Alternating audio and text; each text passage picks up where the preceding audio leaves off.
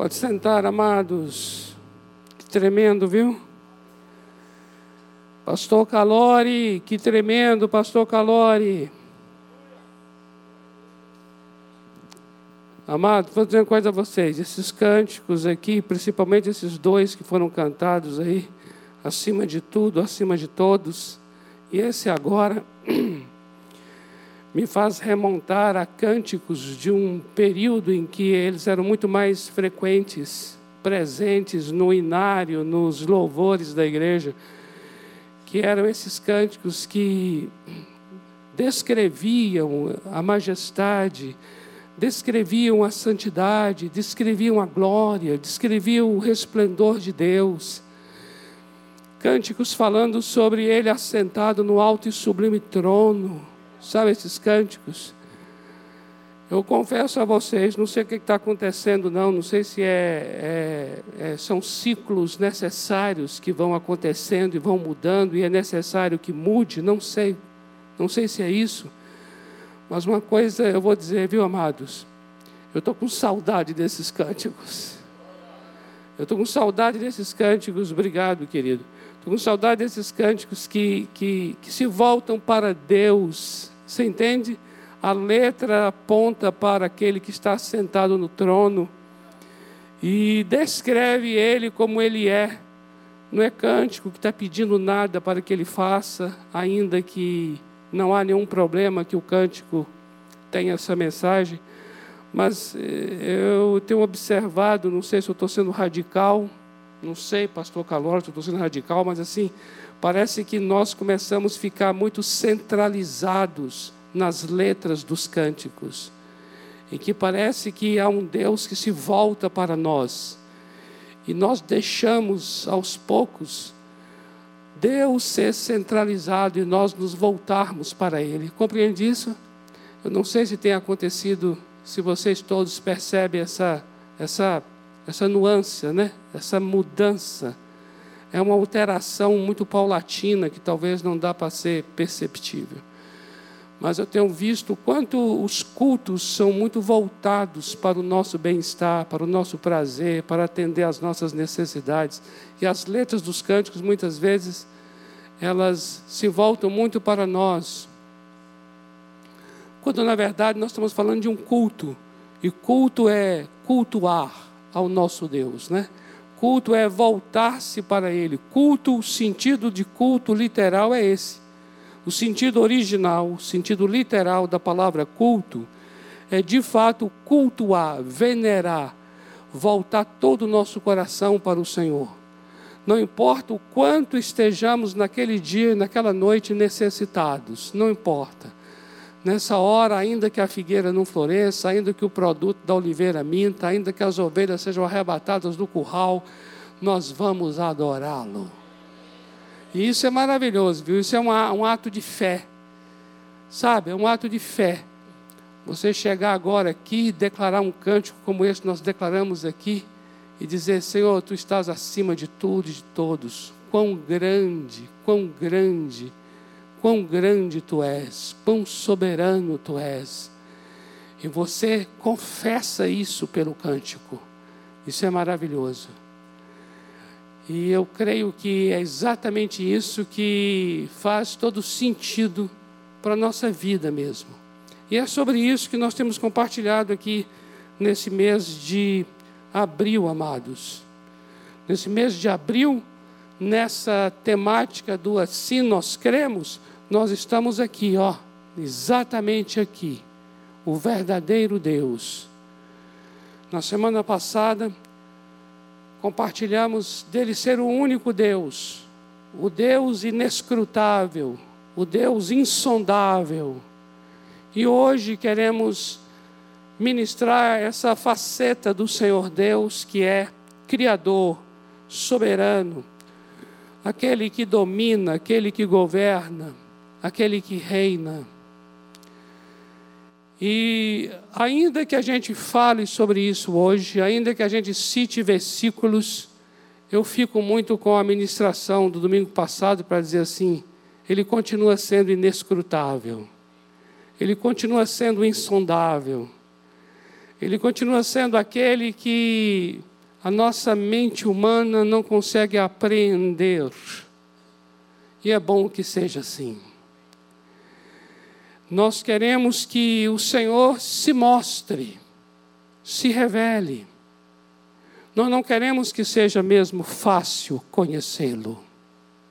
Fácil que eu digo é, nós não queremos mesmo que seja uma coisa assim trivial, em que eu pego, abro a Bíblia, começo a ler aqui e falo, ah, já entendi como é que ele é. Não. Nós queremos mesmo que seja o próprio Deus que se mostre, que se revele, porque ele continua sendo insondável, ele continua sendo inescrutável. Por mais que a gente diga que ó, ele é criador, mas a gente não tem a mínima ideia do que é criar. Você sabe o que é criador? A gente não tem ideia do que é criador. A gente, o máximo que a gente faz é transformar a matéria. Mas nós não temos essa capacidade de criá-la. E o texto de Gênesis 1, 1 diz assim: Bereshit bara Elohim. Bereshit bara Elohim. Veshamayim. Ve haaretz. Bereshit bara. Bereshit bara. Esse bara, bara, que é traduzido para criar, é o criar do ex nihilo. Ou seja, é criar do nada. Sabe o que é criar do nada? A gente não tem a mínima ideia. Não é verdade? O que temos nós de ideia e controle sobre isso? Então, por mais que a gente chegue aqui e diga assim, Ele é o Criador, Ele é o Elohim, Ele é aquele que estava no princípio. Sabemos nós lá o que é no princípio? Bereshit, Bereshit. A palavra Reshit, Reshit, Roshá significa cabeça, início, começo. B quer dizer no, em mais o, no. Então, Bereshit é no começo. Que começo?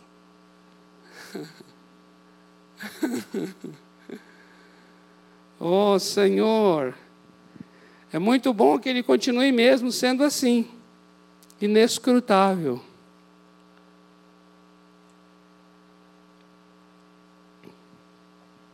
O Deus inescrutável não cabe dentro do meu raciocínio. Portanto, é um Deus que não pode ser é, enjaulado, engaiolado, controlado, manipulado. Porque uma coisa que é muito própria nossa é toda forma de conhecimento já se torna um objeto de manipulação. Não é assim? Tudo já se torna, já se torna algo dogmático. E é muito bom ter um Deus que nos escapa. Que nos escapa. Quando você acha que sabia, não sabe. E é bom que não saiba, para que continue saudável a sua vida. Amém? Você precisa continuar saudável. E para nós continuarmos saudáveis, nós precisamos conviver com um Deus que nos escape. Por isso a gente chega e fala assim: Senhor, revela-te a mim, mostra-te a mim, ó Deus. Continuamos clamando, continuamos dependendo dependendo de que ele se revele. Deus Criador. Eu já mencionei aqui Gênesis capítulo 1, versículo 1. No princípio criou Deus os céus e a terra. Esse texto combina muito com o Evangelho de João, capítulo 1, versículo 3. Observa João, né? João é um evangelista que ele é assim, ele é um meio fora da curva em relação aos outros três evangelistas, Mateus, Marcos e Lucas. Mateus, Marcos e Lucas eram chamados de são chamados de evangelhos sinóticos, porque sin ótico. Sinótico quer dizer uma mesma ótica. Ou seja, Mateus, Marcos e Lucas via sob uma mesma ótica. João não. João já via sob uma outra ótica. E eu entendo qual é essa ótica de João. Era uma ótica dos olhos do coração. Não era tanto pelo que os seus olhos naturais via, mas é pelo que lhe era revelado. João ele tinha um entendimento que os outros não tinham, e eu entendo que isso se dava porque a João foi realmente revelado. Olha só como inicia o Evangelho de João, o de João, viu? Capítulo 1, versículo 1. Lá diz assim: No princípio era. Ah, em Gênesis 1, 1, inicia dizendo: No princípio criou. Então nós temos em Gênesis dizendo que no princípio Deus criou, e nós temos no Evangelho de João dizendo que no princípio era. Isso quer dizer que o princípio de João vem antes do princípio de Gênesis.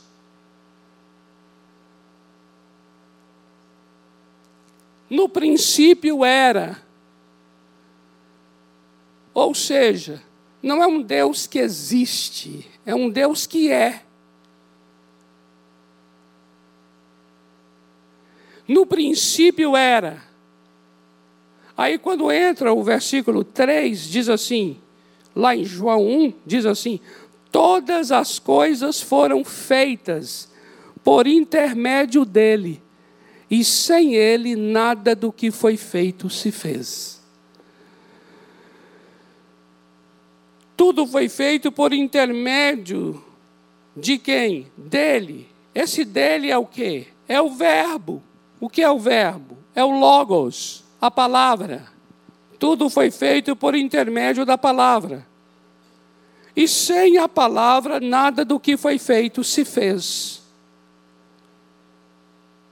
Quando você vai para Hebreus capítulo 11, versículo 3, diz assim: Pela fé entendemos que foi o universo formado pela palavra de Deus, de maneira que, eu gosto muito disso, de maneira que o que é visível veio a existir das coisas que não aparecem. Então veja como é que é maravilhoso isso.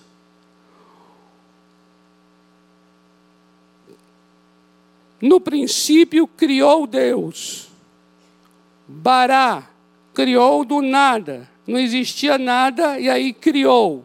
Mas criou de onde? Criou de si. De si. Por quê?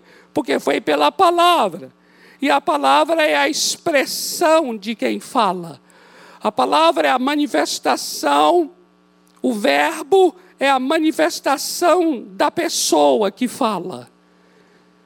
Pela palavra, o universo é formado de tal maneira que as coisas que são visíveis vieram a existir daquelas que são invisíveis.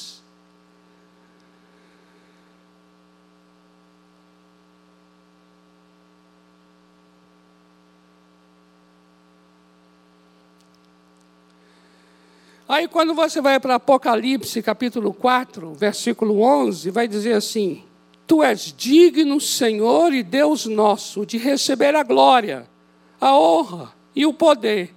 Agora veja, por quê? Porque todas as coisas tu criaste, sim, por causa da tua vontade vieram a existir e foram criadas.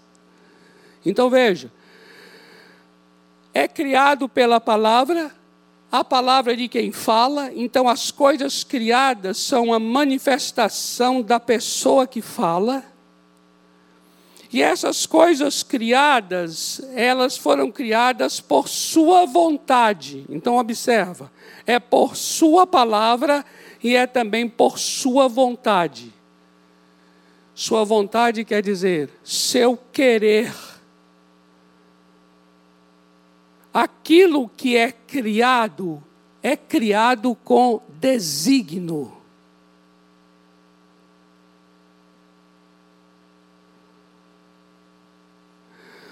Tudo que é criado é se foi se é criado pela palavra e foi criado pela vontade daquele que criou, logo essa criação ela é uma criação com sentido.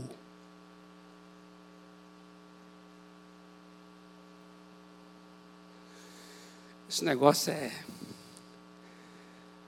Ah, meu Deus do céu.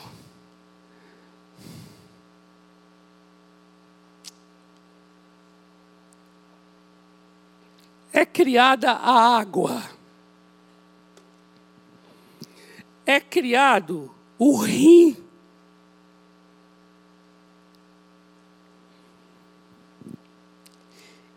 Aquilo que é criado dentro precisa daquilo que é criado fora.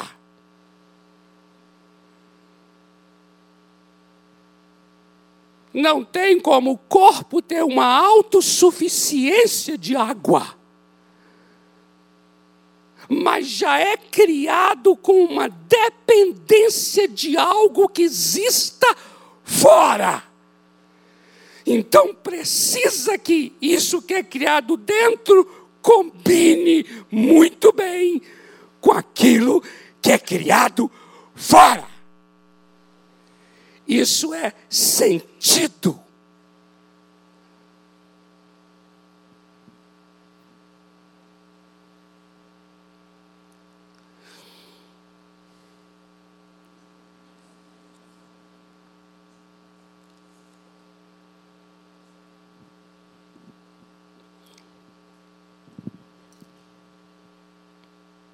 Porque tem sentido. Porque foi criado.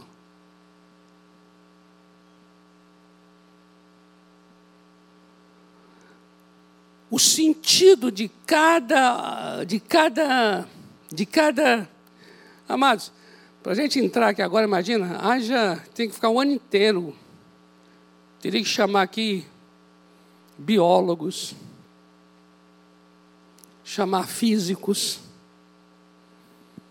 Tinha que chamar aqui um multidisciplinares, múltiplas disciplinas, para a gente poder verificar a grandeza do sentido interior e exterior de tudo que é criado. E para mim, o sentido do que é criado pressupõe uma mente criadora. Nem vou falar do genoma aqui. Estou só mencionando aqui. Procure entender sobre a questão da leitura que se faz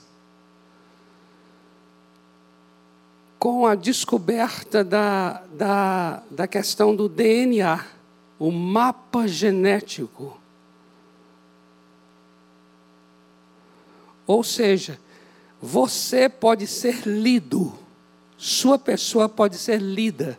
Cada um que está aqui é um mapa a ser lido. Por conta da descoberta de todo esse esse esse alinhamento do DNA.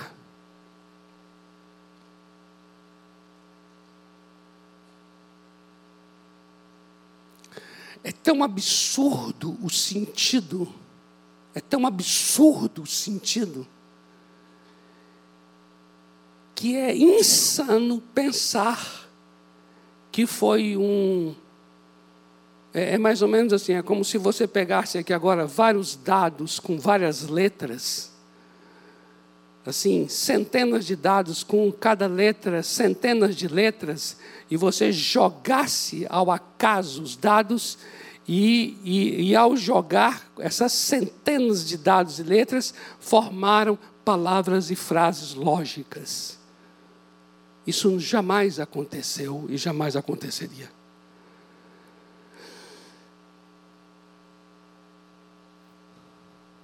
Por isso, não há como ser do acaso. Se eu, se eu tenho como premissa de que não existe uma mente criadora, mas tudo é do acaso, isso afeta profundamente a minha existência e o meu cotidiano. Mas se você crê e a sua premissa é de que existe uma mente e, portanto, existe um sentido naquilo que é criado, seja o que for, isso afeta profundamente também a sua existência e o seu cotidiano.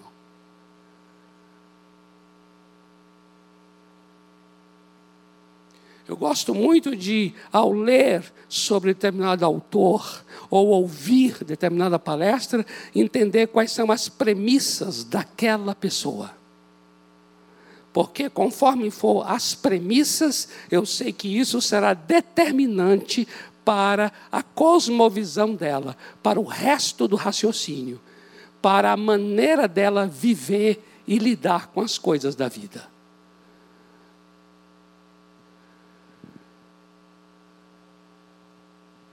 A minha premissa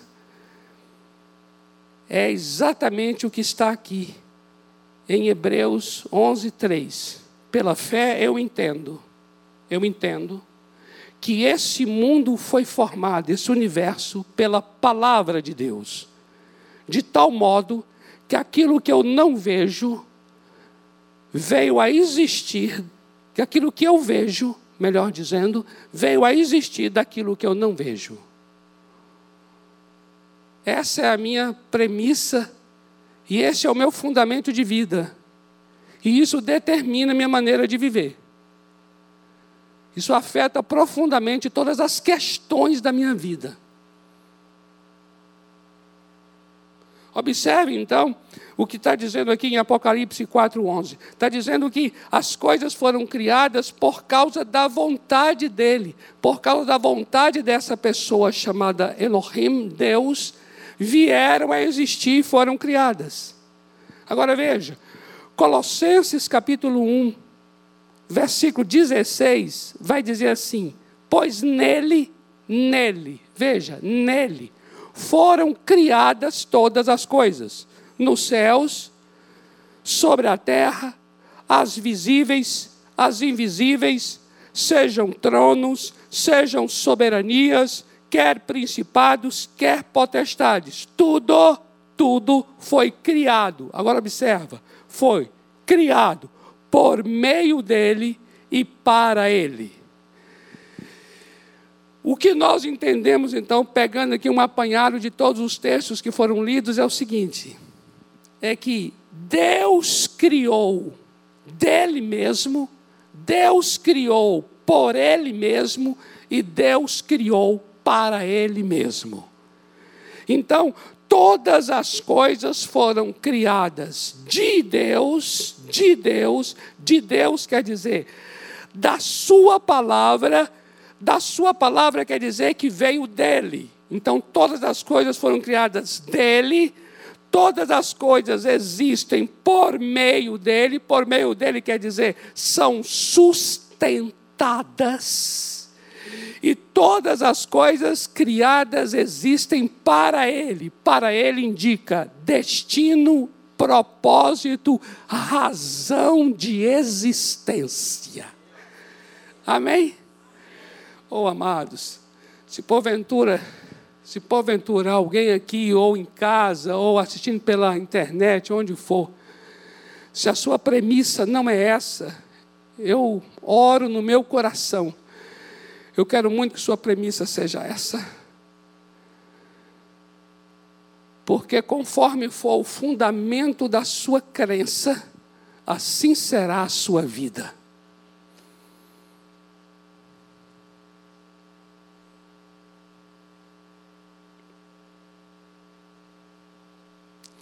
Pois bem, amados, observe bem aqui. Se nós estamos lendo textos que mostram esse Deus que cria dele, por ele e para ele, então o que é criado torna-se uma linguagem que revela quem criou.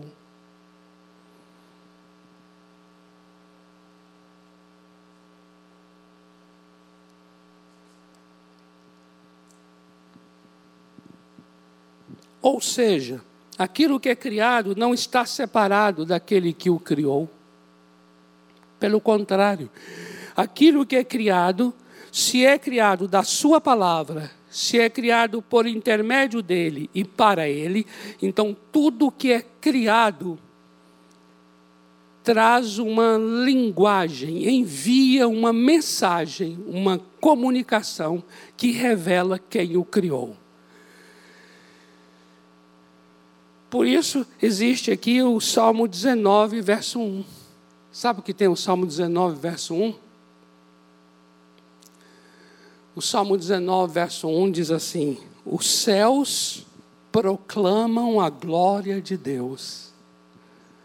Observa, está entendendo?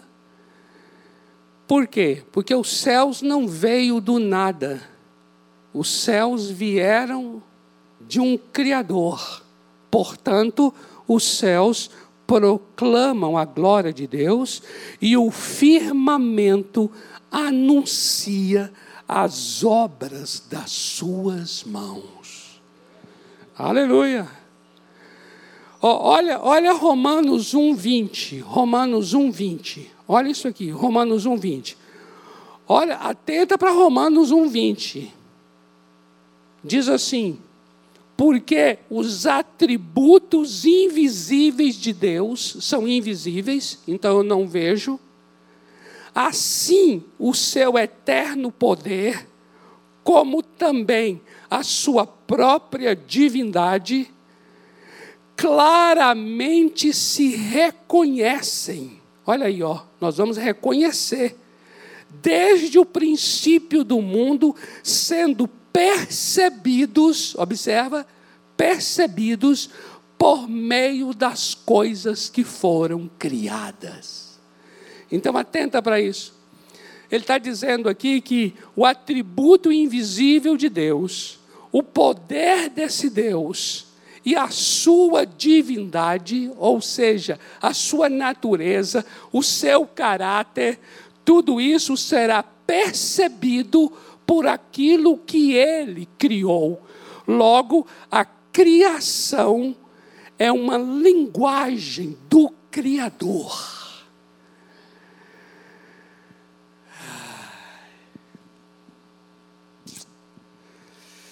Oh, gente, seria tão bom ter aqui entre nós pessoas que são dessas áreas que nós estamos falando aqui área de botânica, área, área de biologia, área de matemática. Mas, mas essas pessoas teriam que ser, sabe o quê? Não pessoas que transformaram a evolução darwinista numa ideologia materialista. Porque hoje é isso que é. É isso que é.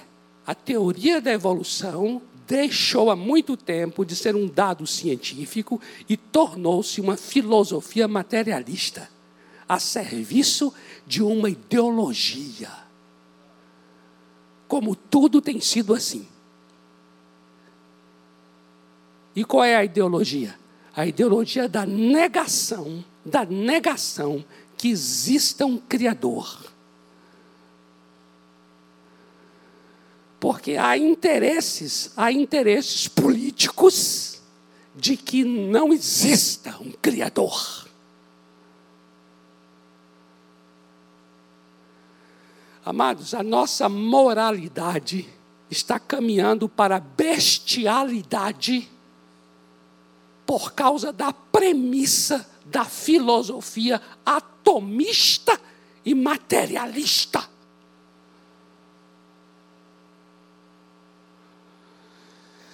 Aqui, dá, uma, dá um. me dá um troço. Quando não se, não, nem se fala mais, nem se fala mais da, da seleção das espécies de, de, de Darwin. Não, o assunto não é nem mais na área biológica. O assunto agora é na área política, é na área do interesse. Transformaram a teoria numa filosofia. Atenta para isso. por causa dos interesses que são muitos que tem por trás.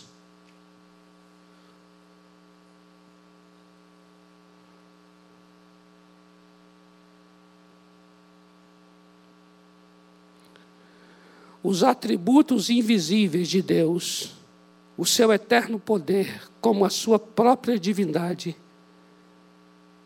se reconhece, se percebe por meio das coisas que foram criadas.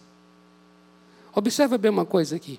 Em Gênesis capítulo 1, versículo 27, diz que Deus criou o homem à sua imagem. A imagem de Deus o criou. Homem e mulher os criou.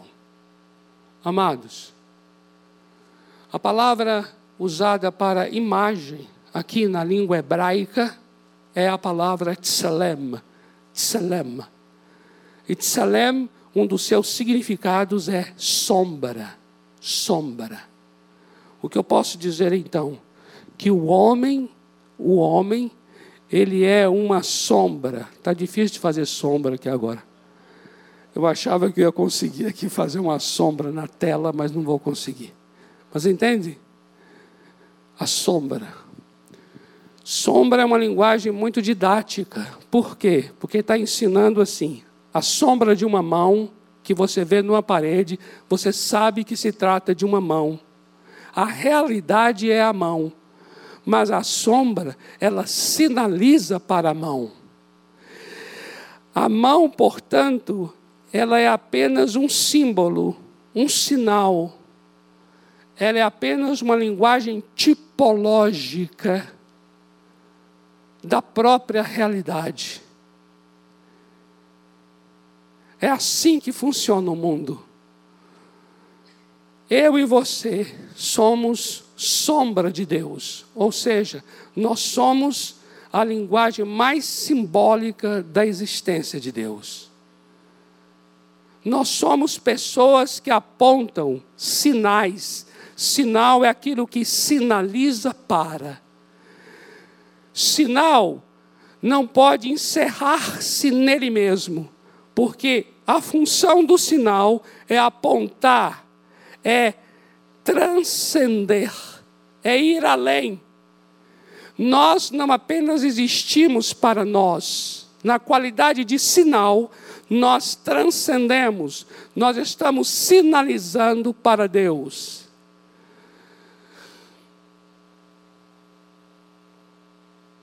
é um mistério profundo que eu exista e que você exista.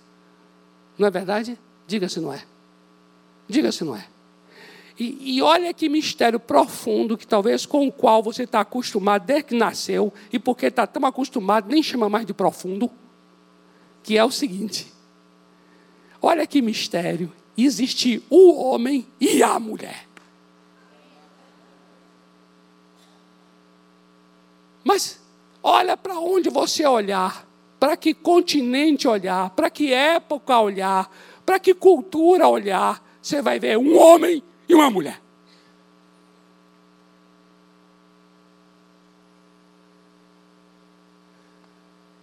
Amados, ó, permita-me dizer uma coisa. Desde criança eu sou espantado com a existência. Sabe o que é assim? Então eu estou andando no metrô assim, aí eu paro assim, aí eu falo, gente, eu estou aqui. E eu falo, meu Deus, essas pessoas existem. E elas estão andando com duas pernas igual a mim. Amados, eu vou dizer uma coisa: aquilo que parece tão óbvio, tão óbvio, tão óbvio, está entendendo? Tão na cara, eu me espanto quase todo dia. Eu falo assim: Deus, que mistério!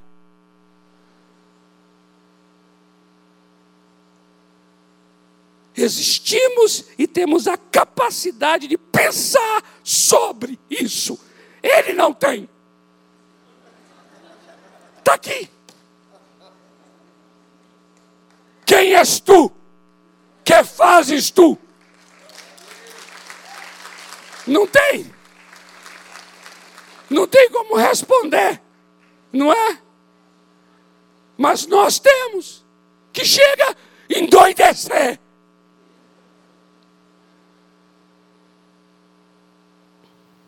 Teve homens, mulheres, que foram uma loucura, o que é chamado de um niilismo, né? Que é um sistema mesmo, filosófico, niilismo. E eu vou dizer uma coisa a você: niilismo é a ponta final da premissa da filosofia materialista.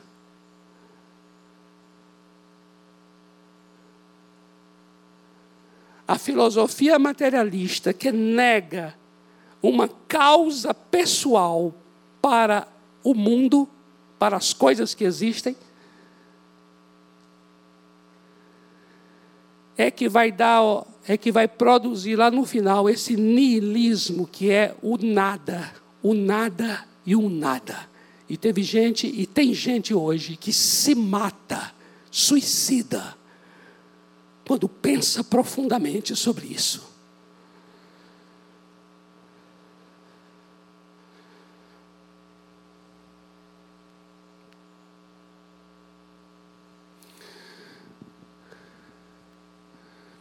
Por isso que eu digo a vocês, amados,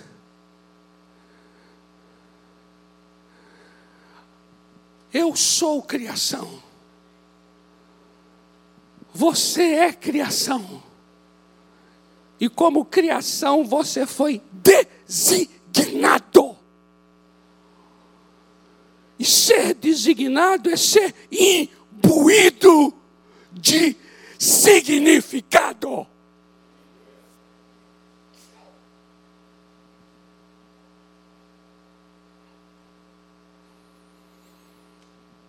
se há a criação, porque cremos na criação, nós cremos que então existe um Deus soberano.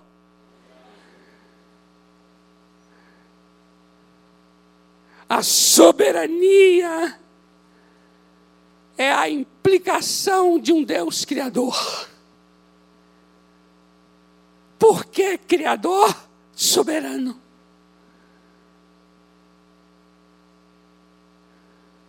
Porque é soberano aquele que domina e governa. Veja que uma coisa vai gerando a outra, está compreendendo? Quando você compreende Deus e compreende a criação e Deus no papel de criador, você vai compreender Deus no papel de soberano. Compreender Deus no papel de soberano, você vai compreender Deus no papel de governador daquele que domina. Deixe-me dar um exemplo só, só um exemplo aqui agora, muito simples, mas muito prático, que tem a ver com a minha vida e com a sua, cujo pressuposto é a crença num Deus Criador, que é o que está escrito em Mateus capítulo 6, versículo 26 versículos 28 e 30, e aí nós estaremos encerrando. Tem muita coisa aqui para compartilhar nesse assunto, mas nosso tempo é muito curto para tamanho assunto, não é, amados? Olha só o que diz o texto, então, de Mateus 6, 26, 28 a 30. Observai as aves do céu. Amém? Olha a implicação de um Deus criador. Observai as aves do céu, por quê? Porque ele as criou.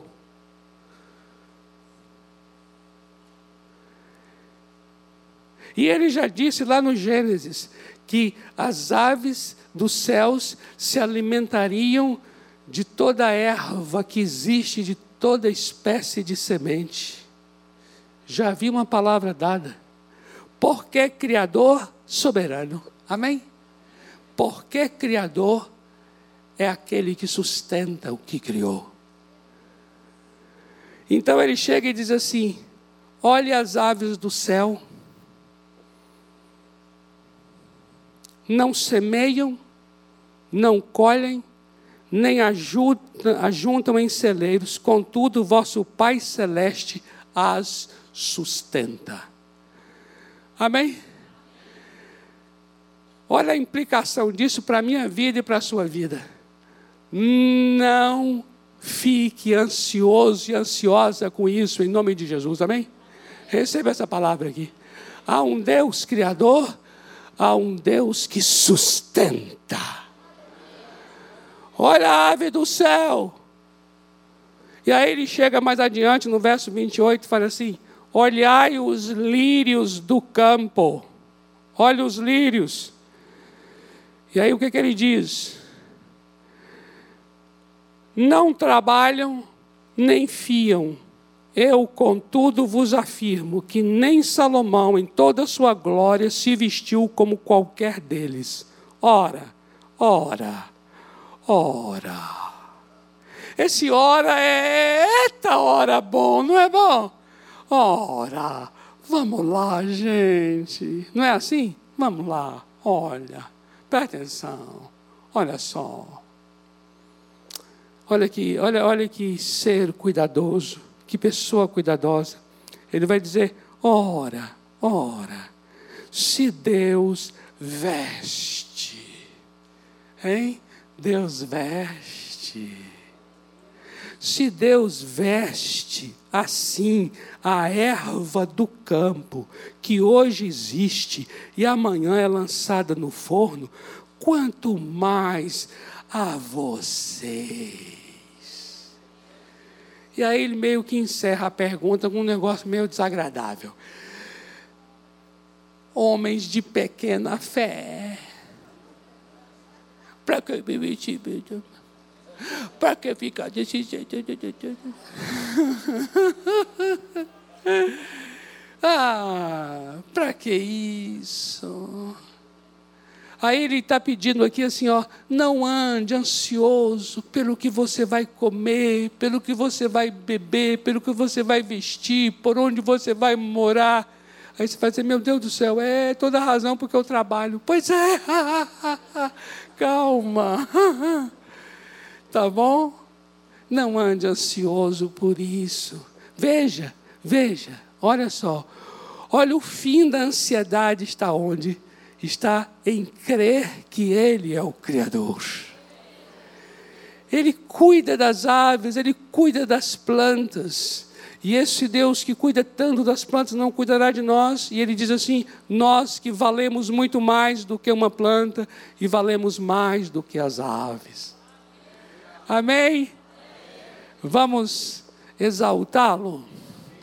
Glória a Deus. Aleluia. Aleluia. Eu acho que cinco minutos não vai dar para a gente cantar o cântico, né? Mas vamos cantar esse cântico? Esse cântico lindo aí, que é Quão grande é o nosso Deus, né? Quão grande é o nosso Deus. Ah, mas que declaração linda nesse cântico, não é? É um cântico das antigas aí, mas muito bem lembrado, pastor Calori. Trouxe para o repertório aqui de uma maneira muito apropriada. Vamos ficar em pé para nós ministrarmos esse cântico? Quão grande é o nosso Deus, quão Ele é, Ele é soberano, Ele é Criador, Ele é Criador, Ele é Criador. Eu não sei se nós temos pessoas que não têm essa premissa, que não têm essa fé, que não têm essa crença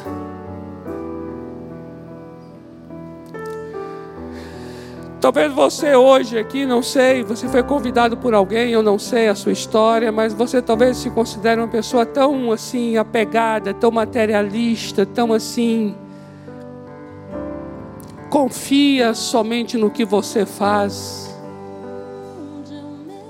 E você está precisando desse encontro com este Deus. Você que está em casa aí nos assistindo, obrigado pela sua presença, mesmo que distante. Também talvez você é aquele que diz assim, mas que Que mistério é a vida. Eu quero que você tenha essa experiência. Eu quero que você não se baseie numa filosofia materialista. Eu quero que você creia em seu coração. Ele é o Deus Criador. Há um Deus Criador.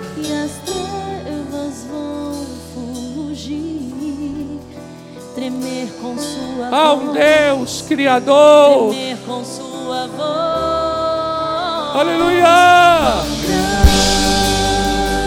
Grande é o meu Deus. Cantarei quão grande é o meu Deus. E todos hão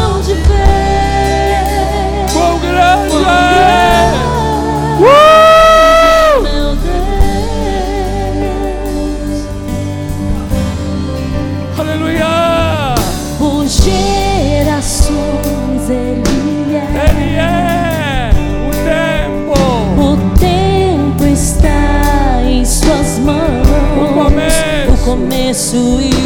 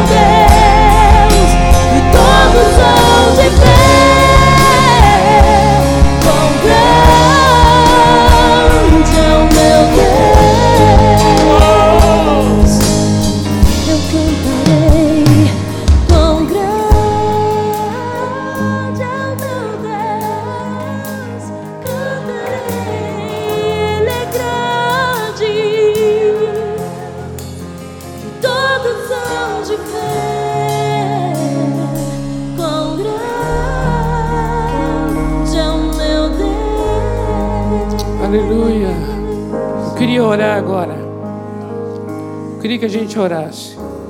Primeiramente, eu vou começar orando por aquelas pessoas que talvez tenham uma dificuldade ainda de crer. Crer. Crer que existe uma pessoa chamada Deus, Elohim, que tenha sido a causa de todo o universo. Talvez nossas mentes, amados, foram tão massacradas, tão massacradas, desde que nos entendemos por gente, que nos tornamos pessoas tão materialistas. Materialistas não no sentido econômico da palavra, não. Materialistas no sentido de só acredita na matéria.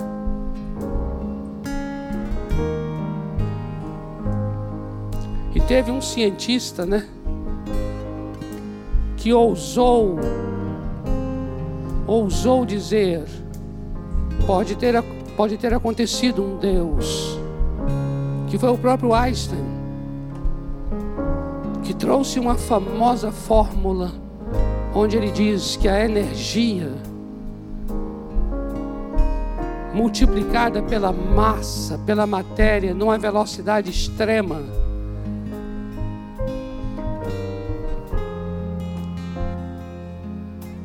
Na verdade, a energia é igual à própria matéria numa velocidade extrema. Ou seja, Hebreus 11:3 é a fórmula de Einstein. Aquilo que eu não vejo, que na linguagem de Einstein é chamado de energia, é que deu origem àquilo que vejo, na linguagem dele é chamado de matéria.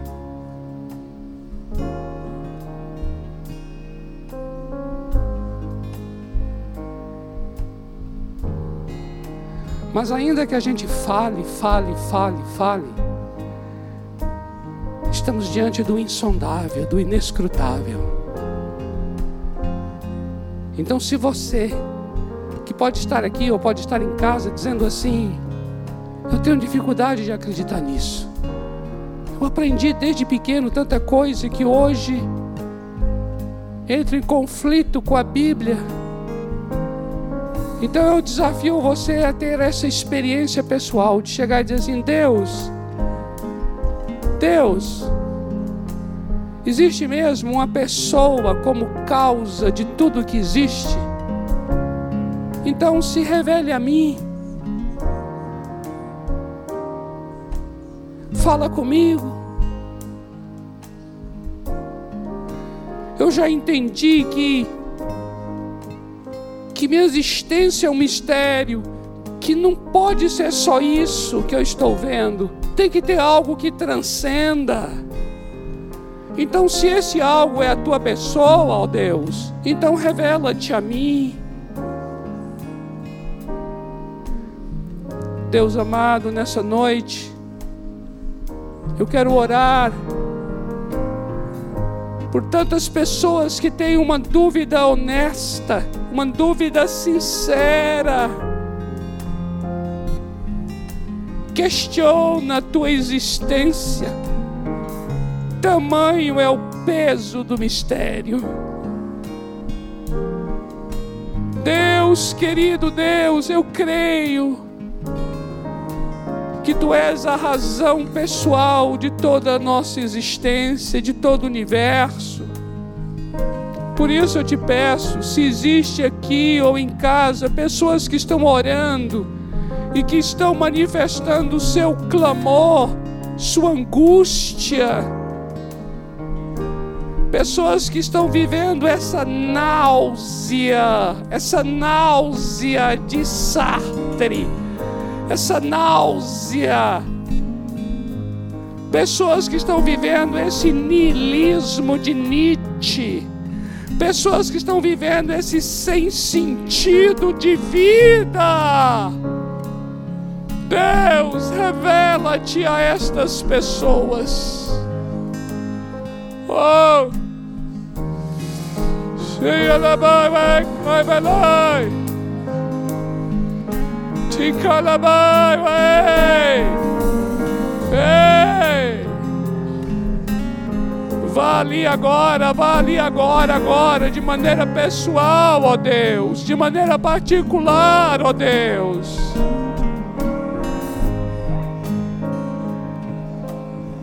Revela-te, abre os olhos. E eu também quero abençoar cada irmão que está aqui, cada vida que crê que crê no Senhor. Eu oro para que, Senhor, Tu és o Criador, Tu és soberano, Tu és o governador da nossa vida. Quem somos nós para questionar? Antes da fundação do mundo, antes da fundação do mundo. Oh! Tu és aquele que vai muito além do nosso entendimento. Por isso eu oro que agora abençoo cada irmão, cada irmã, eu abençoo cada família que está aqui, cada família que está em casa. Senhor, eu oro para que sejam homens e mulheres que descansem no Senhor que se humilhem debaixo da tua mão potente, que confiem no Senhor.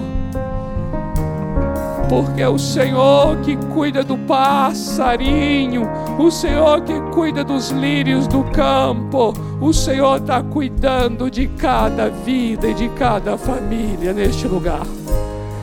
Por isso eu quero abençoar para que a fé do meu irmão, a fé da minha irmã, cresça, cresça, cresça, cresça, para a tua honra, para a tua glória, em nome do Senhor Jesus.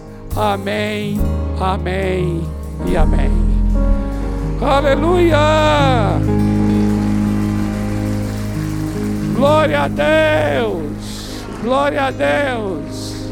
Amém, amados? Glória a Deus. Cresça mesmo, amados, no conhecimento desse Deus, em nome de Jesus. Como vocês já sabem, próximo final de semana será muito especial. Estaremos aqui celebrando o alto da Páscoa.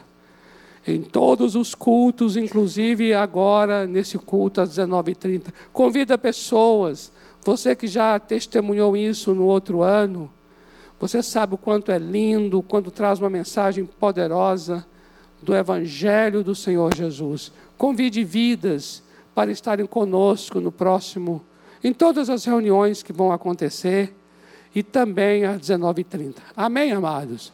O Senhor te abençoe, o Senhor te guarde, o Senhor faça resplandecer o rosto dele sobre você tenha misericórdia de você e te dê shalom, e te dê a paz. Amém? Deus te abençoe, em nome de Jesus.